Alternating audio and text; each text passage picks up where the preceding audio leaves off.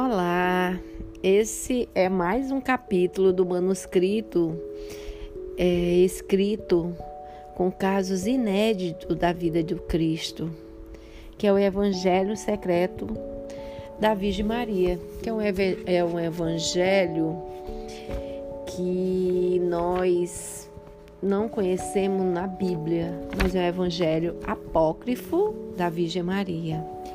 Eu estou no capítulo da retaguarda. Contava-te ontem, João, o que aconteceu quando Jesus esteve em seu povoado em Nazaré, pouco antes de ser iniciado a manifestação pública de sua missão.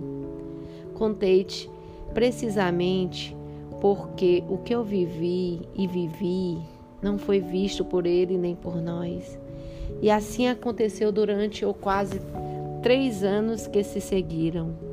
Ele andava convosco de um lado para o outro, subindo e voltando a Jerusalém, indo a Tiro e a Sidão, cruzando a Galileia, inclusive atravessando a Samaria. Eu, por outro lado, estava em casa em Nazaré, até que minha vida passou a correr perigo e tive que me refugiar em Canaã. Dali, na retaguarda, tive notícias detalhadas de vossas andanças que muitas vezes chegaram ao meu conhecimento, já deturpada, incompletas, envolta em ameaças ou equívocos. Não foi fácil ficar distante daquele que era tudo em minha vida. Não foi fácil conservar a serenidade quando essas vozes que pareciam amiga punhar minha angústia na garganta ao contar-me minuciosamente os perigos que corria meu filho. Não foi fácil tampouco quando ouvia dizer que meu Jesus ia encabeçar uma rebelião contra os romanos, ou quando me contaram que se havia tornado um perigo para a sobrevivência do povo, e menos ainda quando afirmaram que era um blasfemo e voltava às sagradas leis da nossa religião. Mas eu lhe havia prometido que acontecesse o que acontecesse, nunca deixava de estar tranquila. Não perderia a paz e a confiança em Deus, porque lhe prometido também que não duvidava dele, se bem que foi fácil cumprir a promessa.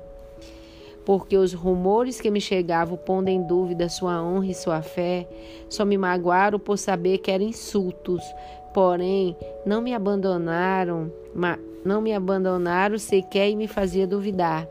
Não fora em vão que eu trouxera ao mundo e tinha convivido com ele durante 30 anos. Se os outros poderiam duvidar, eu não, João, pois eu conheci e sabia que tudo que ele dele pudesse dizer se deveria mal entendidos ou a pecado daqueles que o injuriaram.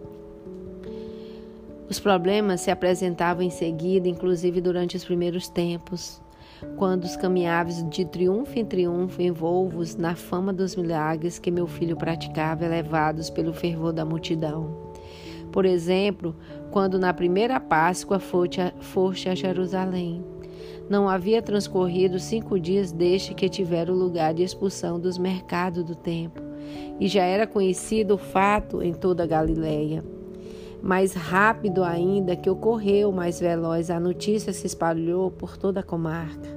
Não só em, Cana em Cafarnaum, onde vós haveis instalado, mas também na distante Nazaré, não se falava de outra coisa. O que me contaram não foi logicamente o que se passou. Demorou muito para que eu soubesse com exatidão o que ocorrera. Primeiro disseram que havia estourado um motim contra os romanos em Jerusalém, que meu filho era um dos líderes. Afirmaram que tudo começou no tempo em que seus mercadores haviam sido expulsos do local, pois eram colaboradores daqueles que estavam invadindo nossa pátria. Falaram de sangue, de morte, de destruição e de represálias. Compreendera, João que a angústia encheu minha boca de amargura e meus olhos de lágrima. Tinha certeza de que meu filho não estava envolvido em nenhuma operação violenta, porém não sabia o que podia ter ocorrido e principalmente qual havia sido sua sorte. Uma mãe pensa sempre no pior, e embora o coração se dissesse estava vivo, não poderia estar, de estremecer ante a possibilidade de que algo de mal pudesse ter lhe ocorrido. Logo vê outra versão. Segundo esta, Jesus enfrentava o sacerdote e as críticas por causa do comércio em que estava transformando o curso do Altíssimo. Disseram-me que havia afirmado, citando o profeta Zacarias, enquanto expulsava os mercadores. Tirai isso daqui, não façai na casa do meu pai uma casa de comércio.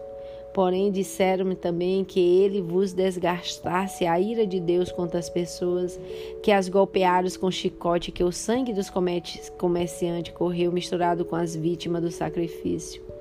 O zelo de meu filho pelas coisas com pelas coisas de seu pai se encaixava melhor com sua maneira de ser, mas não com a violência contra as pessoas. Não, este não poderia ser ele. Mantive-me firme em ressachar todo tipo de relato que fosse contrário à imagem que tinha daquele que havia carregado em minhas em, minhas, em minha barriga. Porém, isso não diminuiu o medo nem as angústias. Como reagir os mercadores expulsos, como agir, como aceitar o sacerdote que recebeu uma parte dos lucros e os romanos, e alguém que vinha mexer com a forma de trabalho deles permaneceres impassíveis ante um problema que alterava a ordem do coração palpitante de nosso inquieto estado? Sim, João. Foi a estreia de uma longa série de histórias que, como disse, chegava a mim com atraso e forçosamente deturpada. Logo passando o tempo, ou porque um ou outro de vós vinha de Nazaré, ou porque no final a verdade acabava sendo conhecida. Inteirava-me do que havia sucedido, mas às vezes, com semanas e atraso, e durante esse tempo, tinha que aguardar a angústia, o medo e também a dúvida.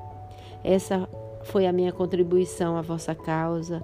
Eu, desde a minha estada de Nazaré, apenas poderia rezar unia meu sofrimento ao sofrimento do meu filho e pedi a Deus que descarregasse sobre mim os golpes que ele estivesse reservado. Foi assim que começou a cumprir a profecia do ancião Simeão. Foi assim que a espada da dor começou a atravessar sua alma. A angústia se tornou terrível quando, pouco depois dos fatos acontecidos na Páscoa, João Batista foi detido. Estava batizando em Inhã, perto de Salim, quando caíram sobre ele os homens do tetrarca Herodes e levaram a Maqueronte. A notícia da prisão de João correu velozmente por todo o país. Não esqueça que era sua tia e que, embora não tivesse tido muito relacionamento devido à prematura morte de seus pais, eu havia estado ao lado de sua mãe quando ele deu à luz. Além do mais, todos nós amávamos João e como se isso fosse pouco, ele havia sido eleito pelo Altíssimo para dar a meu filho o sinal da partida. Por último dele saíram vários de vós, formando a parte dos primeiros a acompanhar meu filho em sua pregação. Mas não sofria só por João, sofria também por Jesus. E como minhas primas acontecia o mesmo com relação a seus filhos, Tiago, Judas e Simão, que junto com ele estavam anunciando a boa notícia do amor de Deus a seu povo. Com as mãos preocupadas, nos vimos com frequência para trocar uma menor notícia e rezar pedindo a Deus misericórdia para o Batista e para nossos prazeres. Elas não tinham a fé que Jesus que eu tinha e notava que, apesar do carinho que nos unia, às vezes se sentiam amarguradas e, e, e pesarosas pelo fato de seus filhos se haver metido naquela aventura. Minha prima Maria, a mãe de Tiago, sempre estava firme. Por outro lado, a mulher de Cleófas, que, que sabe, por ter sido ser a mais idosa, tinha mais dificuldade em crer que aquilo que Jesus fazia procedia de Deus. O caso é que sofríamos, por não termos notícia e sofríamos quando a recebíamos. Até que no, nós internamente de que, apesar da detenção de João, Jesus havia decidido abandonar a Judéia e regressar a Galiléia.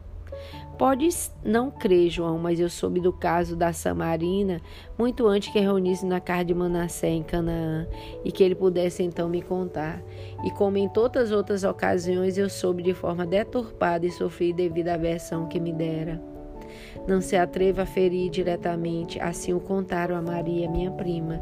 Primeiro disseram que Jesus foi surpreendido junto ao poço de Jacó com uma, com uma prostituta de Sicar e que seus propósitos e seus próprios discípulos encontraram falando com ela, coisa que é proibida entre nós e o samaritano, e muito mais de se tratar de um homem e de uma mulher que estão a sós, especialmente se ela é uma dessas classes.